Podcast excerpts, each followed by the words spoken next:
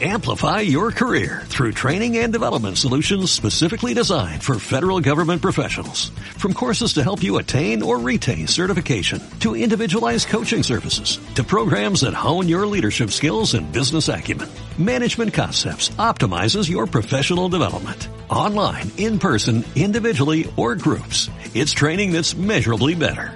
Learn more at managementconcepts.com. That's managementconcepts.com. Bienvenidos a Emprendedores de a pie, un espacio para inspirarnos con historias de personas que la están rompiendo, que se están rifando por sacar a sus familias y a este país adelante. Acompáñenme a conocer sus historias, sus retos para inspirarnos y apoyarnos. Yo soy Miguel Aranda, emprendedor. Comenzamos.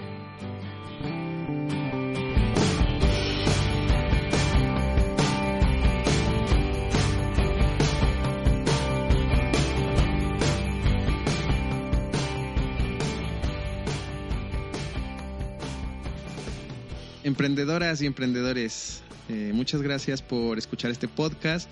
En esta ocasión eh, platiqué con Chuy Cruz.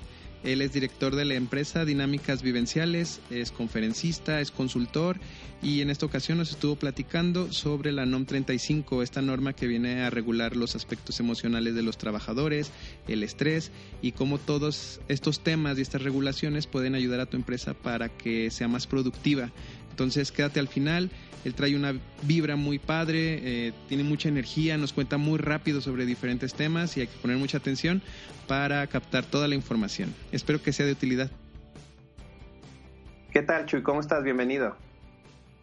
No, pues muchísimas gracias. Es un placer que, me hayas invitado ya a tu podcast. Un, honor. No, pues el honor es mío. Y a ver, platícanos, Chuy. Eh, Vamos con la ronda relámpago para que nos ayudes a presentarte con nuestro público. Lugar de nacimiento. Eh, Torreón, Coahuila. Muy bien, estudios. Eh, maestría en ingeniería con especial en calidad de productividad y actualmente estoy cursando el doctorado en administración. Muy bien, libro, película o frase que te ha inspirado para emprender. Bueno, el libro eh, se llama Mañanas Milagrosas, el autor se llama Hal Elrod, ese libro me, me fascina y va muy acorde a lo que es este el emprendedurismo y película que, me motivó mucho es Corazón Valiente. Ahí me entra mucho la parte inspiracional de prefiero este morir emprendiendo que vivir siendo un, godín, pues. Muy bien, y aparte lo combinas muy bien porque está la parte de la metodología, que es lo de las mañanas, y la parte eh, de la inspiración, ¿no? Como dices, que son herramientas muy importantes para el emprender. Sí, y aparte me, considero un, guerrero y también soy maratonista amateur, me gusta correr maratones y también he aprendido corriendo, cuando me detengo, no cuando ya me cansé, sino cuando ya llegué y siento que eso es algo que le falla mucho a los jóvenes proyectos que están cambiando de proyecto en proyecto no funciona, lo, lo cancelan. Lo mismo yo lo relaciono con correr, o sea, ¿cuándo me voy a detener? Pues hasta que haya cruzado la meta, no cuando me doy el calambre, ¿no? Claro. Sí, bueno, ya nos platicarás un poco más acerca de tu visión del emprendedurismo, pero está muy interesante. Y finalmente, huella que te gustaría dejar en el mundo. Pues tengo un propósito de vida, eh, me gustaría que alguien llegara a mis contenidos, ya sea en audio, por eso te agradezco que me invites, en video, en YouTube, en imágenes, en Facebook o en Instagram, la gente lo vea, lo sienta y diga que todavía no es el momento para rendirse, que todavía puede seguir adelante. Excelente, bueno, pues eh, eso es por la parte de la presentación, entonces te agradezco mucho a ti que, hayas tomado la llamada, que nos platiques sobre todo este tema que ha causado mucho furor en las redes sociales con las empresas, porque es la, el nuevo cambio de ley con respecto a la NOM, ¿no? Que a partir de octubre, pues el patrón está obligado a ver por la salud mental de los de los trabajadores. Entonces traes un tema ahí, el cual pues tú además manejas en tu empresa entonces, platícanos un poco acerca de qué va esta ley, porque mucha gente se espantó, otros dicen que van a entrar a la cárcel. Entonces, creo que hay muchos mitos y es importante aclararlos. Perfecto, mira, vamos a comenzar rompiendo algunos mitos. Por ejemplo, esta norma es la NOM 035 STPS 2018, ese es el nombre completo de la norma, porque hay muchas normas 035 y también se comete mucho el error generalizar. Para empezar, no es una norma de salud, Esta norma no se enfoca a la salud de los trabajadores, se enfoca a la convivencia laboral que tienen los trabajadores. En una eh, charla que estuve en la Secretaría del Trabajo, eh, nos platicaban de que quien se va a encargar de la salud es la, eh, la, seguridad, salud pública, pero ellos como secretaría se van a encargar en la convivencia laboral y de ahí partimos con ese mito. En Facebook abunda mucho el mito de que ahora puedes demandar a tu patrón porque te generó estrés. Y eso es falso. Este, esta norma no considera el estrés, inclusive en la norma que está pública, lo pueden checar en el diario oficial de la federación, la pueden descargar completamente, solamente menciona dos veces la palabra estrés, porque esta norma se habla sobre factores de riesgos psicosociales, entonces te platico rápidamente cuál es el objetivo. El objetivo maneja, para empezar, tres verbos. Se, lo voy a, se los voy a desmenuzar para que tu audiencia lo, lo comprenda y se inclusive pueda ser experto en esta norma escuchando este podcast. Son tres verbos, identificar, analizar y prevenir. Entonces, en todo lo que va a querer esta norma es identificar, analizar y prevenir. Y vamos a trabajar con tres acciones. Una, son los factores de riesgos psicosociales. Dos, es la violencia laboral. Y tres, un entorno organizacional favorable. Entonces, ¿cuáles son los factores de riesgo psicosociales? No es el estrés. El factor de riesgo psicosocial, te doy algunos ejemplos. Uno, es la carga de trabajo. A veces las personas tienen muchísima carga de trabajo. ¿Eso qué te puede provocar? Estrés. Pero si no me enfoco en el estrés, solamente me voy a estar enfocando en el efecto, no en la causa. Por eso esta norma es una norma muy buena. Yo en lo personal le, tengo mucha fe a esta norma. Otro, control sobre el trabajo. ¿Cuántas veces el trabajador tiene control sobre su propio trabajo? Tiene voz y voto, a veces no lo tenemos. Tristemente nos consideran solamente unas máquinas. Otro que es el, uno que, me gusta mucho es el liderazgo, inclusive la norma le llama liderazgo negativo. Esta norma son que le llaman normas eje. ¿A qué se refieren con normas eje? Aplican para todas las industrias. No importa que tengas una taquería, no importa que tengas una empresa de renta de automóviles, no importa que seas dueño de la corona, no importa. Todas las empresas tienen que cumplir con esta norma y lo que va a checar la autoridad no es las acciones que hagas para disminución del estrés. Por ejemplo, un mito que estoy viendo en las redes sociales, ya se están anunciando como te certifico para que eh, cumplas con esta norma y bla, bla. Para empezar, eso es un engaño. No existe ninguna certificación en México avalada por la Secretaría del Trabajo. Es solamente es para captar este, incautos y paguen. Otra que he encontrado es te certifico como consultor de la norma. Otra cosa falsa. Esta norma es muy sencilla. Nos podemos ir a la página del Diario Oficial de la Federación, descargarla y les facilito mucho el trabajo. Enfóquense en el numeral 7 y en el numeral 8. Ahí les estoy dando tarea para que empiecen a, a, a chambearle y ya que te dominaste el 7 y el 8, vete al numeral número 10 y el numeral número 10, adivina qué es, es una lista de chequeo, es un checklist de todo lo que te pide la autoridad. Otro tip bien importante, esta norma no se enfoca a las empresas, se enfoca a los centros de trabajo. Otro mito que he visto, que no, que es una norma para las empresas, no, no es norma para las empresas, es centro de trabajo. Te pongo un ejemplo. Farmacias del ahorro, que o, los Oxos, por ejemplo, que hay en cada esquina ves un Oxo, ¿no? Pero Oxo pertenece a FEMSA y, FEMSA, y la parte de FEMSA Comercio.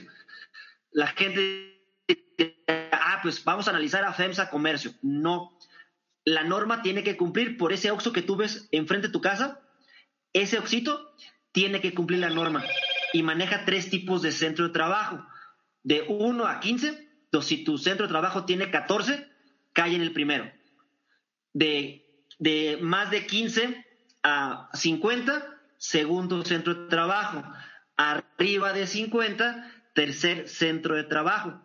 Entonces, ya depende de tu centro de trabajo, no importa que el corporativo sea de 5 mil personas. Si tiene un centro de trabajo de dos personas, le aplica la norma. Si tiene un centro de trabajo de 25, le aplica la segunda parte. Entonces tiene tres clasificaciones. Entonces esa parte también es bien interesante porque no, el liderazgo de los jefes no es el mismo en un OXO que en el otro OXO, que en el otro OXO, que en el otro OXO. Eso también por eso me gusta mucho. Y algo bien importante, y es algo que esta norma, de este ejemplo a nivel mundial, porque también hay que, tengo que alabar esta norma, mucha gente la sataniza, yo en opresora no la satanizo, es una de las primeras normas que toca un punto bien importante, es la erradicación de la violencia laboral. Es una de las normas a nivel mundial que más peso le da a eso, entonces, recuerdo rápidamente, hay tres tipos de violencia en las empresas. Verbal. Yo creo que todos las hemos visto, ¿no? Con insultos, ¿no? Ándele, bola de pip. Otra, física. Los golpes. No sé si tú llegaste a ver un video que, que circuló mucho por internet de un supervisor coreano en una empresa de Querétaro, donde le da un caratazo a, su colaborador porque no hizo algo bien y lo golpeó. Segundo tipo de violencia. Tercera, que es la, más moderna, el famoso mobbing, la violencia psicológica.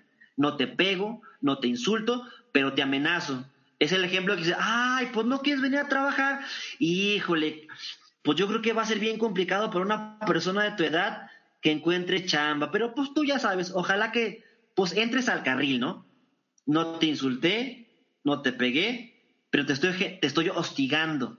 Entonces, esta norma es una norma que, que viene a cambiar la cultura organizacional de las empresas. Y algo bien importante, mucho de lo que pide la norma, ya las empresas lo hacen. Por ejemplo, tú has escuchado que las empresas hacen encuestas de clima laboral, ¿no?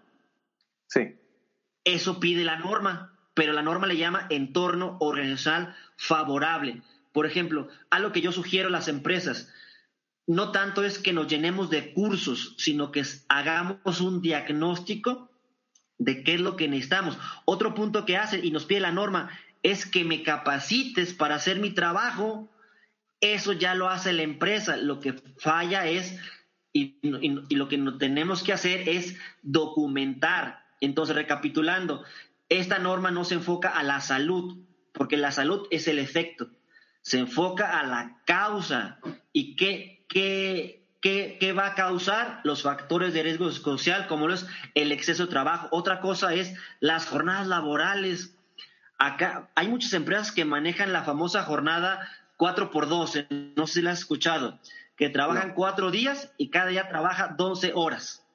Entonces, ah, imagínate trabajar solamente cuatro días y diario trabajas 12 horas. Pues si le hacemos matemáticas, cumple lo que nos marca la ley federal de trabajo pero esa, esa jornada no es humana. Imagínate, y más en el DF, haces una hora de, ir para llegar a tu trabajo, o dos horas. Sí. Ida y vuelta, cuatro horas. Y luego trabajas 12 horas. Ahí estamos hablando de 16 horas. ¿En qué momento eres papá? ¿En qué momento convives con tu esposa? ¿En qué momento vas al gimnasio? y, ya va, a quedar, este, eh, que va a pasar y va a pasar el tiempo y lo que pasa es que van a aumentar las enfermedades crónico-degenerativas, presión arterial, o sea, también esta norma está muy ligada a la salud, porque inclusive está, estoy leyendo un libro que se llama este, Dying for a Paycheck, eh, muriendo por un salario, el cual el, autor retoma estudios que ha hecho la Universidad de Stanford y maneja que estaba diciendo que el año pasado hubo 2.4 millones de muertes este, en Estados Unidos, de las cuales un millón fueron por decisión personal y no estamos hablando de suicidio, estamos hablando de obesidad, alcoholismo, drogadicción, este, cuestiones de, de fumar, este, ataques al corazón por exceso trabajo. O sea, son cosas que si hubieran cambiado su estilo de vida, esa muerte no hubiera sucedido. Entonces, y también hay otro autor que lo recomiendo, se llama Joseph Mercola. Ese doctor dice que el 90% de las enfermedades tienen un origen emocional. ¿Qué me está diciendo?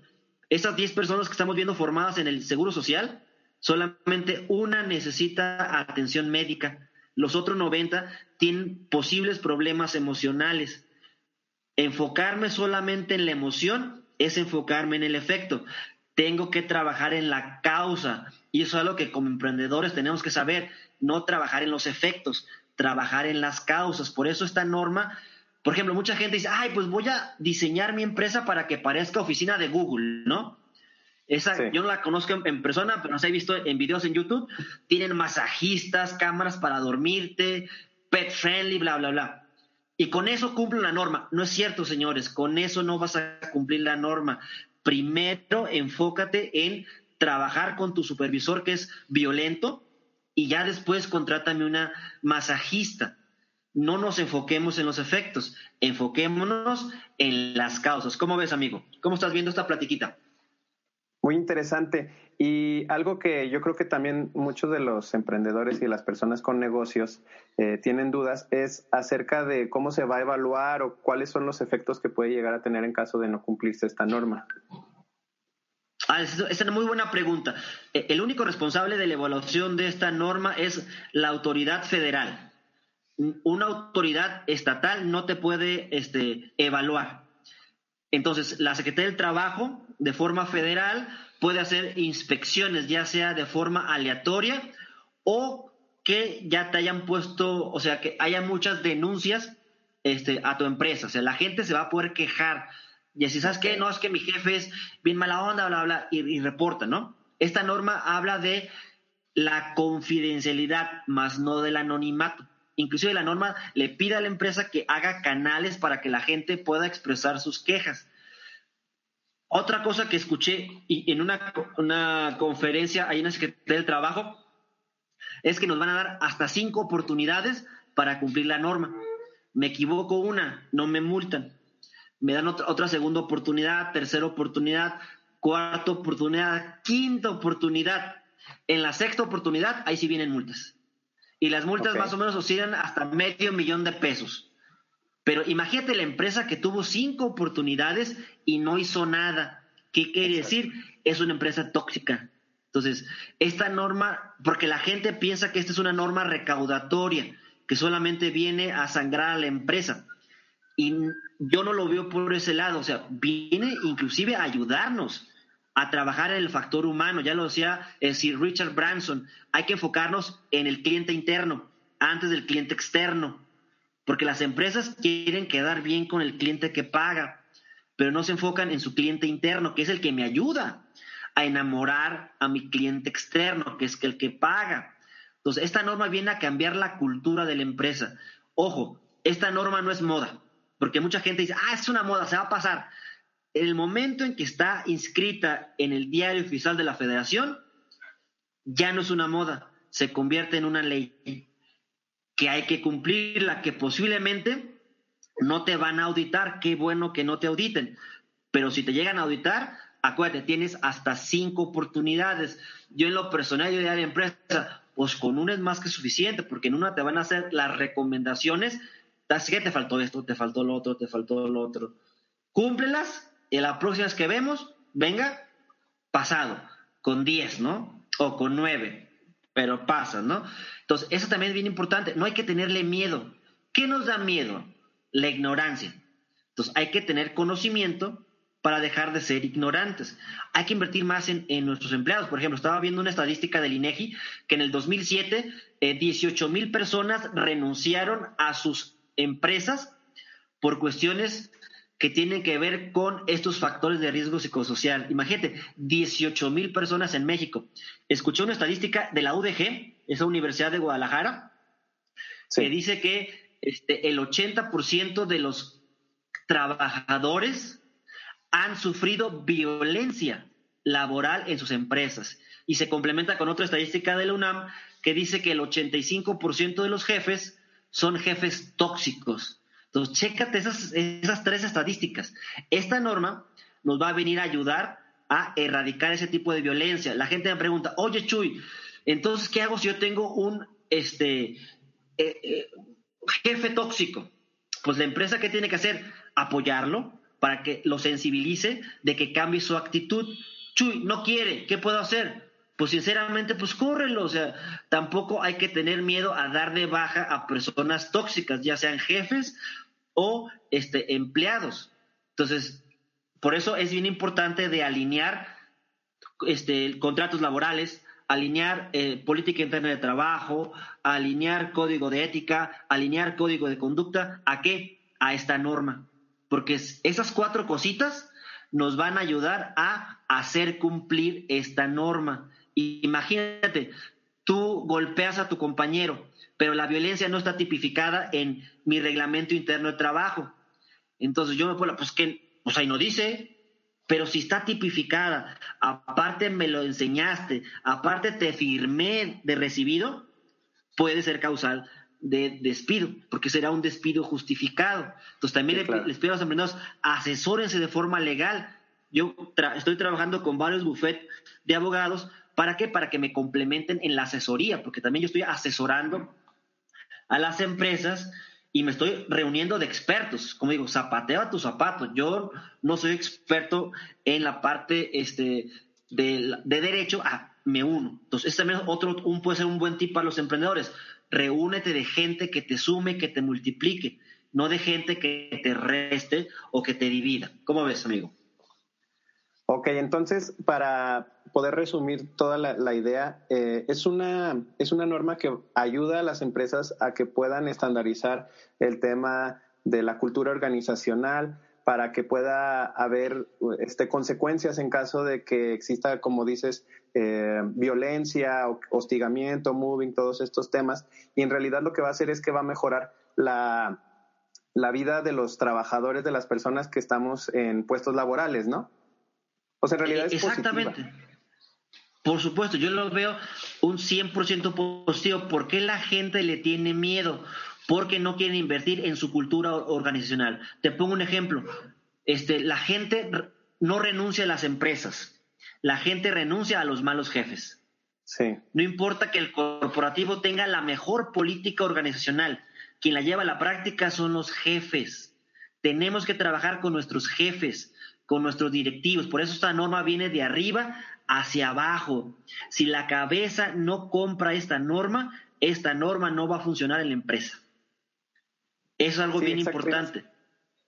Y no solamente en, en, México, sino toda Latinoamérica. Esto que comentas es muy cierto y es la principal causa de renuncias de las empresas y de la rotación tan grande que tenemos, porque son, o sea, tenemos jefes tóxicos en su mayoría que no saben cómo liderar y entonces esto se convierte en violencia que se traduce en estrés y en problemas de la salud. Entonces, tienes razón, tiene que ser de arriba hacia abajo para que pueda haber un cambio, porque de nada sirve pues empleados que se quieran motivar, que quieran ser efectivos o productivos, si el jefe por otro lado pues te está gritando, te está hostigando y no te deja hacer bien tu trabajo.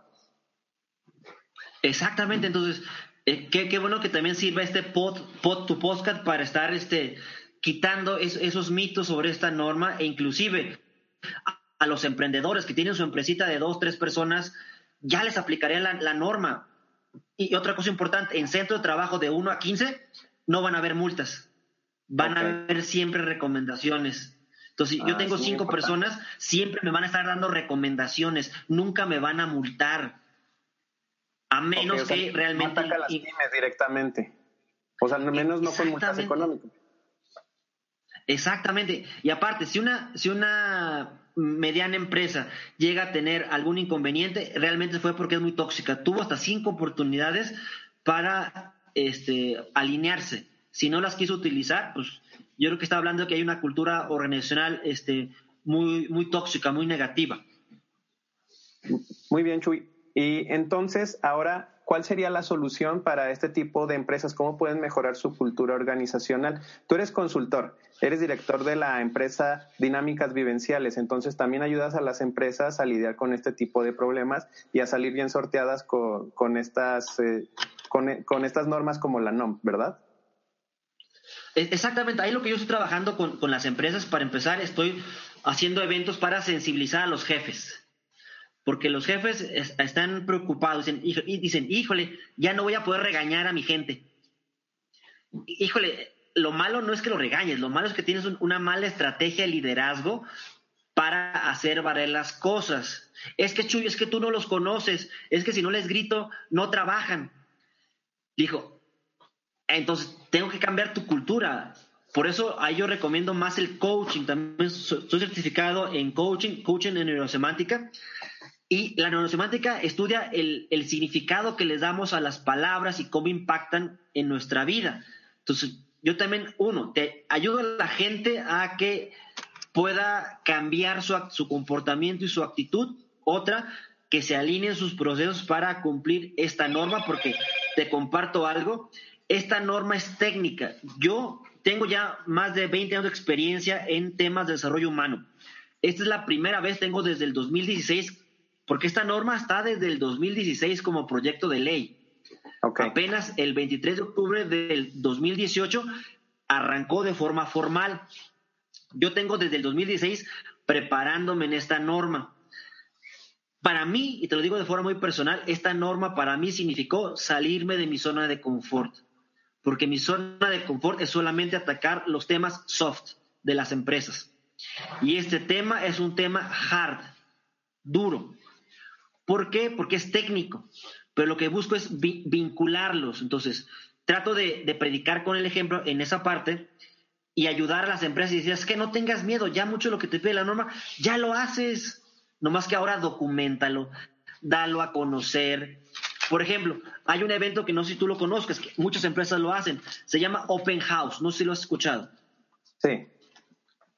Ya ves, ah, se llama Casa Abierta. Por ejemplo, este tema le impacta perfectamente a la norma.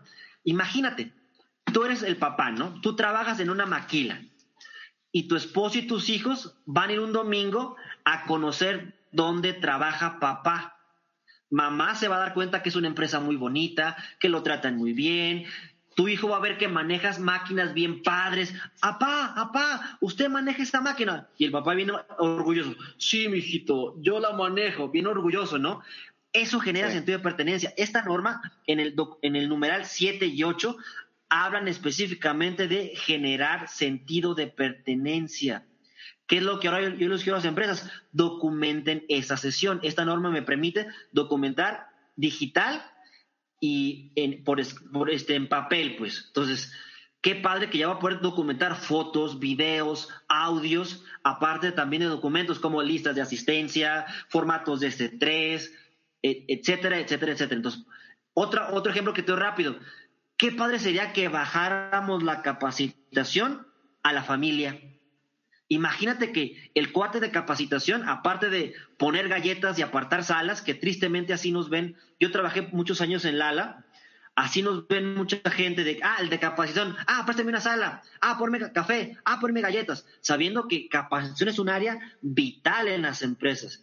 Imagínate que esa área también diera cursos para las mamás de repostería, de belleza, ¿Tú crees que un empleado en su sano juicio va a querer renunciar en un lugar donde su esposa está a gusto, donde él está a gusto? Eso se llama sentido de pertenencia. En inglés le llaman engagement. Muy pocas empresas, inclusive la empresa Gallup, esta empresa internacional que hace encuestas sobre recursos humanos, en el 2012 hizo una encuesta y dijo que solamente el 13% de los empleados están comprometidos en su empresa.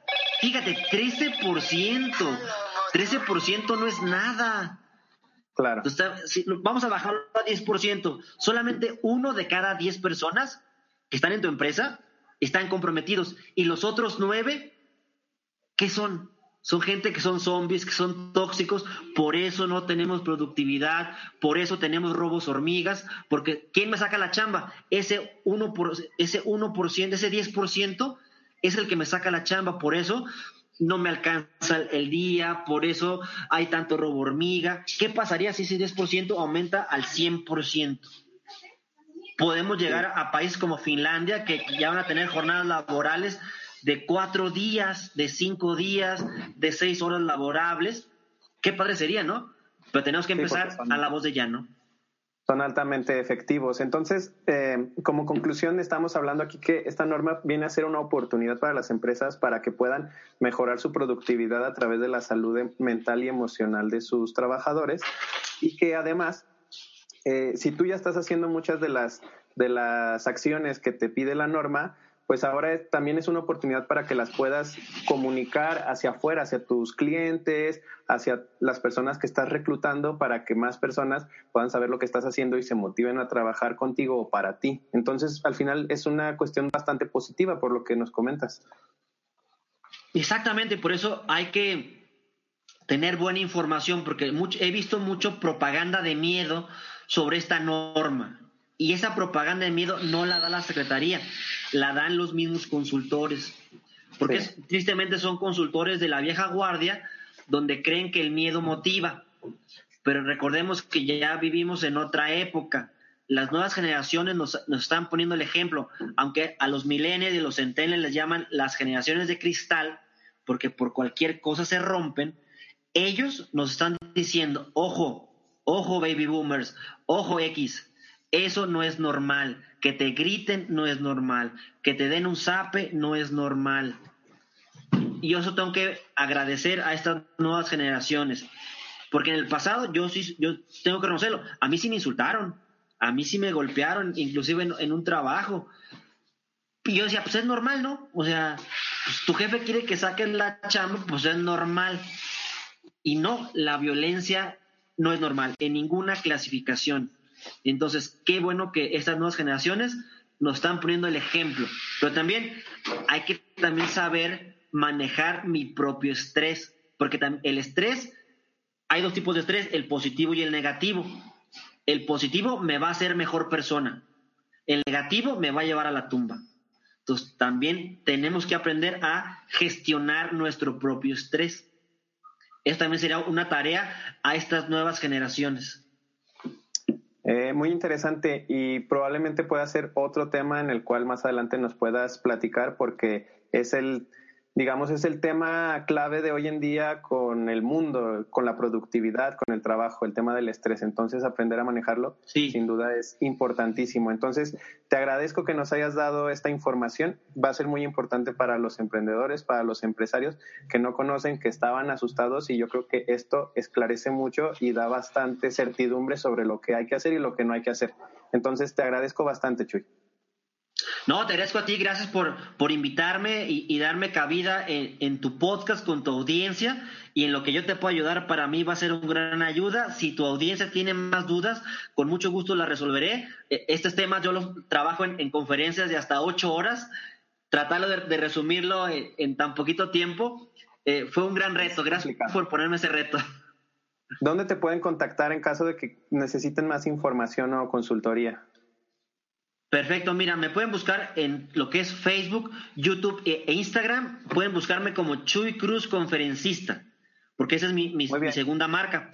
Estoy posicionando esa, esa marca de Chuy Cruz Conferencista, YouTube, Instagram y Facebook. Excelente, pues ahí lo tienen emprendedores para que no se dejen engañar y no actúen a partir del miedo, sino que con la certidumbre de que esto puede beneficiarnos a todos para tener un mejor ambiente laboral. Y bien, pasando al, tema de tu, de tu historia, Chuy, platícanos un poco cómo fue que tú decidiste emprender. Hace rato decías que habías trabajado en Lala, que viviste un poco ahí también el tema de la violencia laboral. ¿Cuál fue tu detonante para decir, tengo que emprender? Yo, tuve, yo he tenido varios trabajos. Uno fue en el TEC de Monterrey, este, ahí estuve trabajando, también estuve trabajando en una empresa por unos cuantos mesecitos en, en Venezuela, en Barquisimeto, y mi último trabajo formal fue en, en Grupo Lala. Cuando decidí emprender, desde que me gradué en el TEC de Monterrey Campus Zacatecas, ahí yo decidí emprender. Lo malo es que salí muy endeudado. Tristemente, esas becas crédito sí te endeudan bastante. Entonces, yo, mi idea siempre había sido tener mi negocio de capacitación. Yo doy cursos desde el 2000, doy cursos de desarrollo humano. Y siempre he tenido esa espinita de, hacerlo por, por mi cuenta. Entonces, el vivir mi propia pasión, el cumplir mis sueños, porque cuando yo era este, empleado, era Godín, pues yo trabajaba para cumplir los sueños de mis patrones, ¿no? Yo trabajaba pues. para que el patrón comprara la nueva, la nueva camioneta, ¿no? Y ahora yo trabajo para, para mí. Algo que, que, me gusta mucho es de que, y eso en el mundo emprendedor, entre más trabajo, mejor me va. Entre menos trabajo, peor me va. Y ojo, trabajar mucho no significa trabajar a lo tonto. Trabajar mucho es hacer las cosas necesarias, distinguir entre lo que me gusta y lo que es necesario. Porque si solamente me enfoco en lo que me gusta, voy a tener un proyecto a corto plazo. Si me enfoco a lo que es necesario, voy a tener un proyecto de vida. Entonces ahí está la pequeña gran diferencia, aprender a distinguir ese, ese punto de vista. Otro punto que, que me ha gustado es encontrar cuál es mi propósito de vida. Mi propósito de vida nunca es el dinero. Y tristemente mucha gente piensa que, ¿por qué emprendes? Por lana. Yo no emprendí por lana, yo emprendí por hacer lo que me quema la sangre por dentro. yo no me imagino trabajar como contador, no me imagino trabajar como este, gerente. Yo me imagino dando cursos, porque eh, dentro de mi empresa lo que más hago es el diseño y la aplicación de cursos y conferencias. Para mí que me pongas en un auditorio con cinco mil, diez mil personas, mil personas, dos personas, para mí es, me siento en el cielo, no es trabajo para mí. Y aparte me pagan. Excelente. Aparte me invitan a conocer lugares maravillosos, aparte conozco gente fabulosa. Yo digo, esto no es trabajo, esto es mi hobby. Yo también invito a los emprendedores, conviertan su hobby en su fuente de ingresos. No tengan miedo al dinero, el dinero no es malo. Lo que es malo es cuando ponemos al dinero como un dios y nunca utilicen el dinero como un indicador. ¿Por qué? Porque siempre va a haber gente que tenga más dinero que tú, entonces siempre vas a vivir frustrado. Para mí, mi sueño, como te comenté al inicio, mi propósito de vida es que la gente conozca mi contenido y decida que no es el momento de rendirse.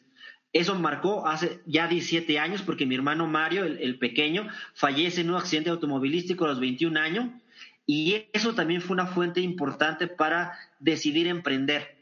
Eh, el dolor emocional eh, también fue mi, mi principal motor para salir adelante. Entonces fue las ganas de vivir mi pasión y la muerte de un ser querido, esos dos fueron como los factores importantes. Tampoco les recomiendo que se les mueran seres queridos, tampoco eso es recomendable, pero ojalá aprendan por la buena. O sea, la vida es el maestro más rudo e insensible, no cumple la NOM. Eh, la NOM 035 no es cumplida por la vida. Este, el maestro es ese ojete que tenemos, que tuvimos en la escuela, no cumple esta norma, pero es el maestro más hermoso que podemos encontrar porque nos da la posibilidad de hacer nuestra pasión, cumplir nuestra vocación. Te comparto rápidamente, yo me enfoco en cuatro cosas para emprender. Uno, hacer lo que me gusta. Hacer lo que me gusta debe estar presente. Hacer lo que me gusta y necesario. Dos. El dos, que tenga talento para hacerlo. Yo no puedo emprender en algo que no tengo talento a menos que me reúna con gente que sí tiene talento. Tres, que lo que voy a emprender me deje dinero. Pero fíjate, está en tercer lugar, no está en primer lugar. Ojo, yo no puedo vivir de amor, no puedo vivir de agradecimientos. Tiene que haber un flujo de efectivo. Y cuarto, que le vaya a impactar al mundo.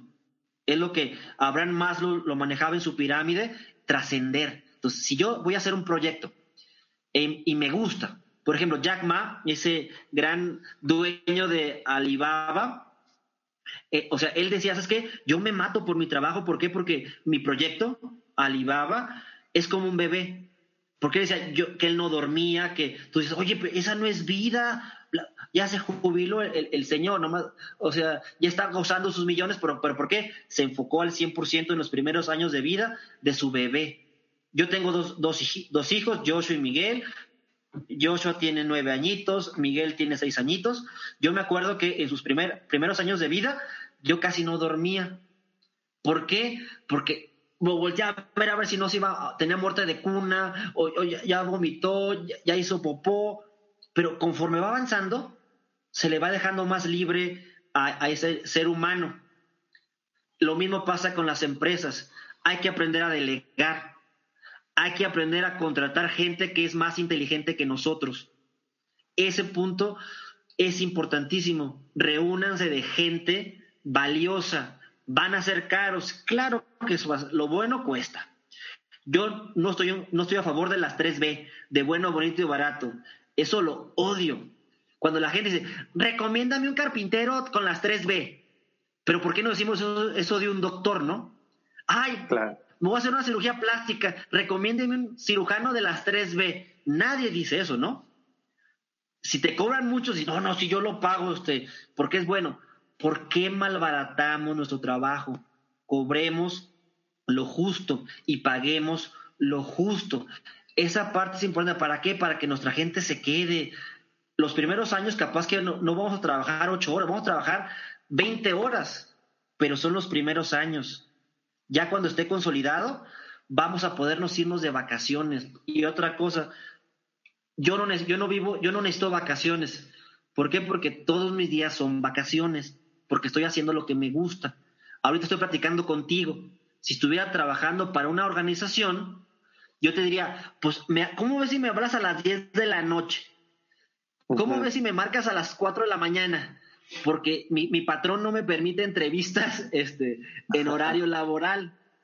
Pues yo decido, es más capaz que ahorita me voy a subir a, mi bicicleta eh, estática, voy a ver un video de la empresa Udemy porque estoy tomando varios cursos para, para capacitarme y mientras veo un video me metí a uno de marketing este, en redes, mientras veo ese video voy a bicicletear por 30 minutos, ¿no? Entonces, eso me da el ser emprendedor. Y aparte, tener tiempo para convivir con mis hijos. Ahorita a las 12 voy a ir a recoger a mis hijos porque hoy es su último día de clases están en su posadita.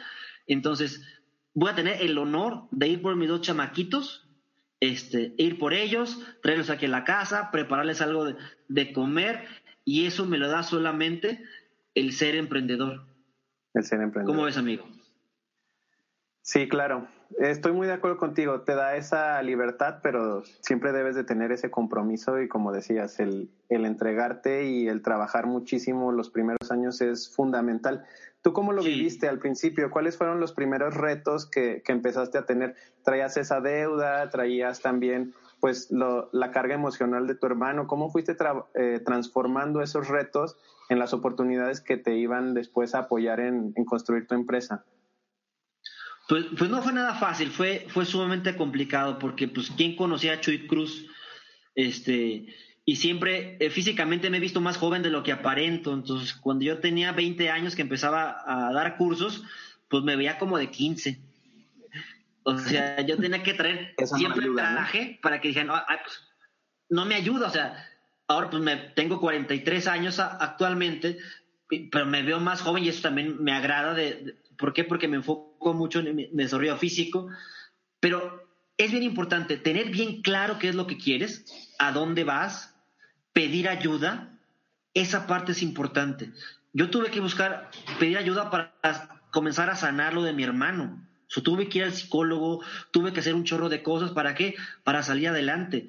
Tuve que trabajar en empresas para agarrar experiencia, para que me fueran conociendo. Empezó el Internet. Yo, yo, yo estoy en, YouTube desde hace 10 años, subiendo algunos videitos, cuando empezó Facebook. ¿Por qué? Porque mi trabajo está en redes sociales. Me, ha llamado gente, una vez me llamó un, cliente de, Chiapas y me dice, oye, te queremos invitar para una conferencia. Ah, qué caray. Muy bien, perfecto, disculpe. ¿Quién lo recomendó conmigo? No, pues nadie, te, vimos en YouTube. Ah, qué caray. Entonces YouTube es mi aliado, YouTube es mi vendedor pasivo. Oye, qué, qué, qué padre. Entonces, nunca desanimarte. Eso es esa parte bien importante. Nunca desanimarte. Ver, a tu cuerpo como tu primera empresa. Yo veo a muchos emprendedores, disculpa la palabra, muy jodidos físicamente. Tendrán mucho dinero, los veo subirse a carros muy bonitos. en cursos han ido conmigo y me dicen, esa pregunta me incomoda cuando me preguntan, a ver, Chuy, dime cuántos, cuántos años crees que tengo. Y en mi mente digo, le digo lo que yo creo o le digo lo que, lo que es, porque si digo lo que es, se va a enojar. Entonces siempre mi, filosofía es, diles 10 años menos. Digo, ah, pues te calculo pues como unos 25. Yo le calculaba como 45. Ay, soy más o menos, tengo 28. Ay, pues 28 trabajando, ¿verdad? vean su cuerpo también como, como algo valioso. es su primera empresa. Inviertan en su educación. Yo tengo varias certificaciones que mínimo me han costado 10 mil pesos. Me acaba de llegar mi más reciente certificación, es una, de, se llama Development Cards, que utiliza tarjetas visuales para hacer sesiones de coaching. Me costó 10 mil pesos, más otros 5 mil pesos para ir a Guadalajara, hospedarme, comer, transportarme. O sea, le gasté 15 mil pesos. Pero yo no los gasté, los invertí en mi mejor proyecto, que soy yo. Entonces, así tengo varias certificaciones. La de coach me costó como 40 mil pesos y, y, vele sumando, híjole, tengo como unos 200 mil pesos invertidos en mí mismo. Y así cuando un cliente me quiere regatear el precio, y me dice, no, Chuy, es que yo, pues, yo conozco gente que, que me cobra menos, Chuy híjole, pues yo conozco clientes que pagan lo justo, ¿no? Y, yo, y yo te estoy cobrando no por la conferencia, te estoy cobrando por lo que sé. Esa es la parte bien importante. Hay que tener autoestima como emprendedores. ¿Y eso cómo se gana? Siendo humilde. Entre más humilde eres, entre más consciente y enfocado eres, más te ayuda a salir adelante. Pero eso es bien importante y eso lo aprendí con la, muerte de mi hermano, busquen su tablita de salvación. Una tablita de salvación nunca es algo externo. Una tabla de salvación siempre es algo interno.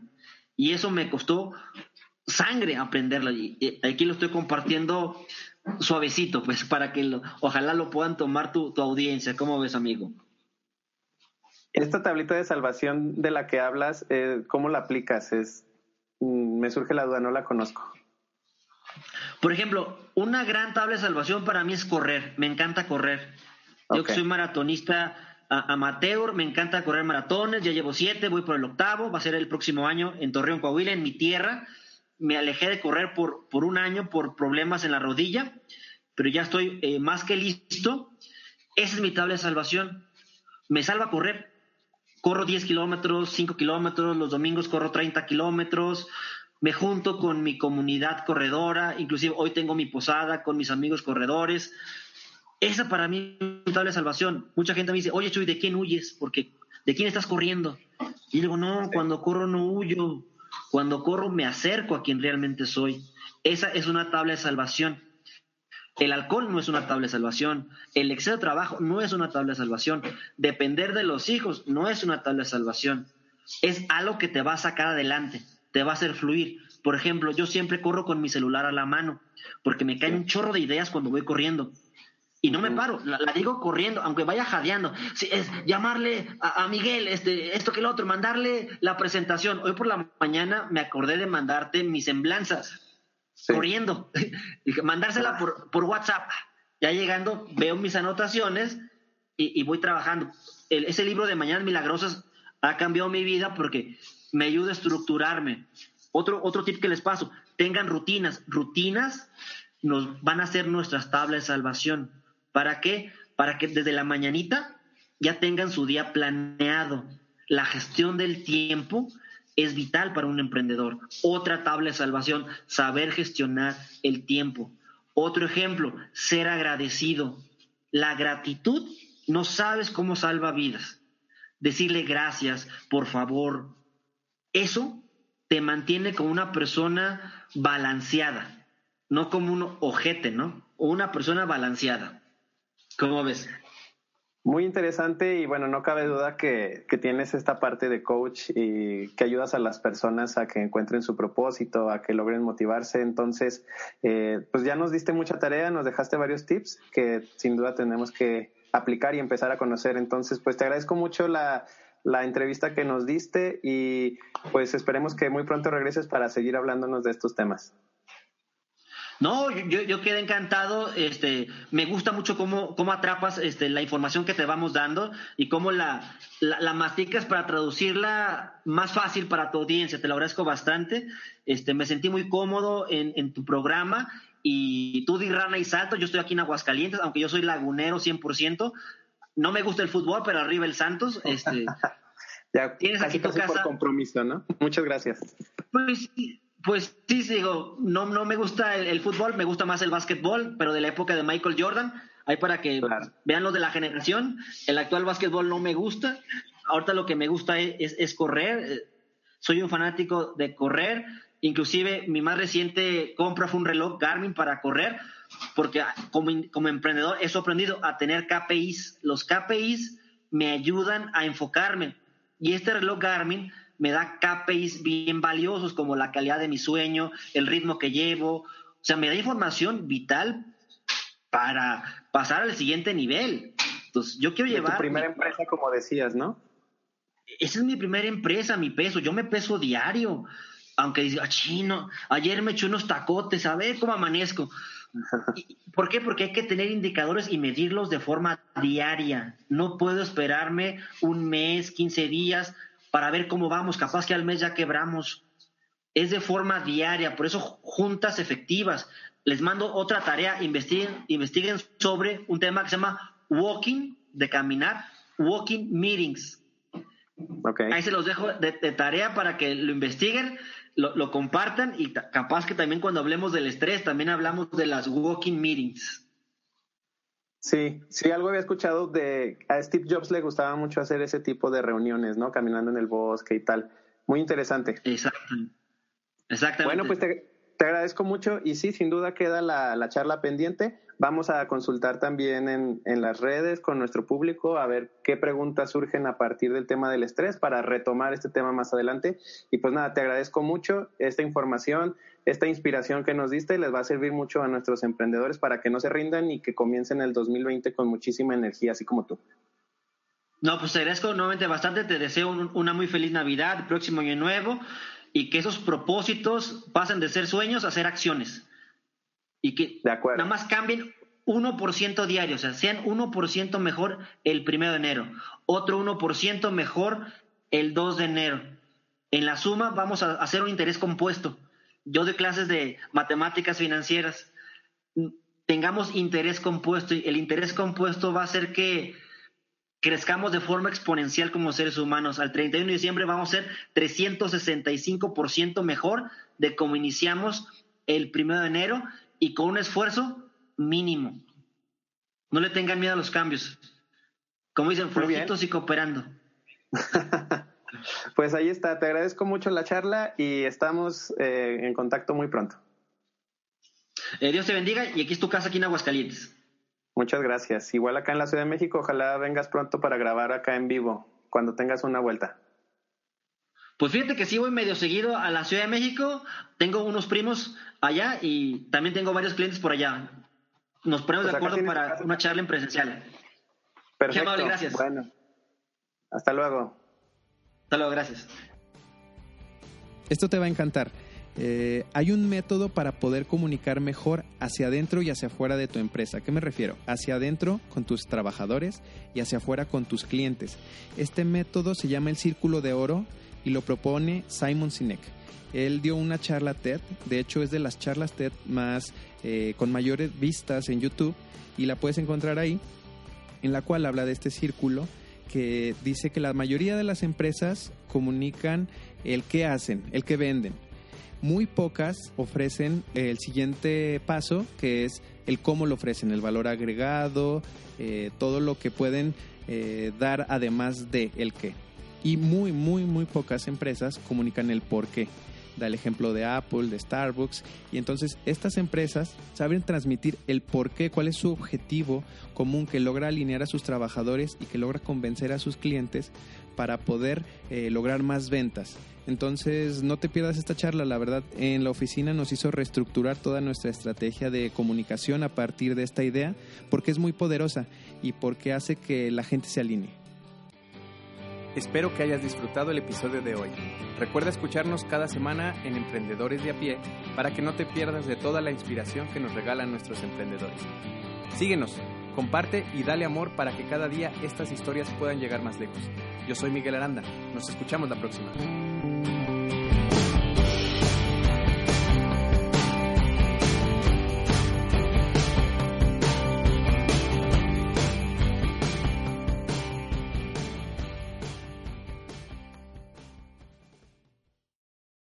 Amplify your career through training and development solutions specifically designed for federal government professionals. From courses to help you attain or retain certification, to individualized coaching services, to programs that hone your leadership skills and business acumen, Management Concepts optimizes your professional development. Online, in person, individually, or groups, it's training that's measurably better. Learn more at managementconcepts.com. That's managementconcepts.com.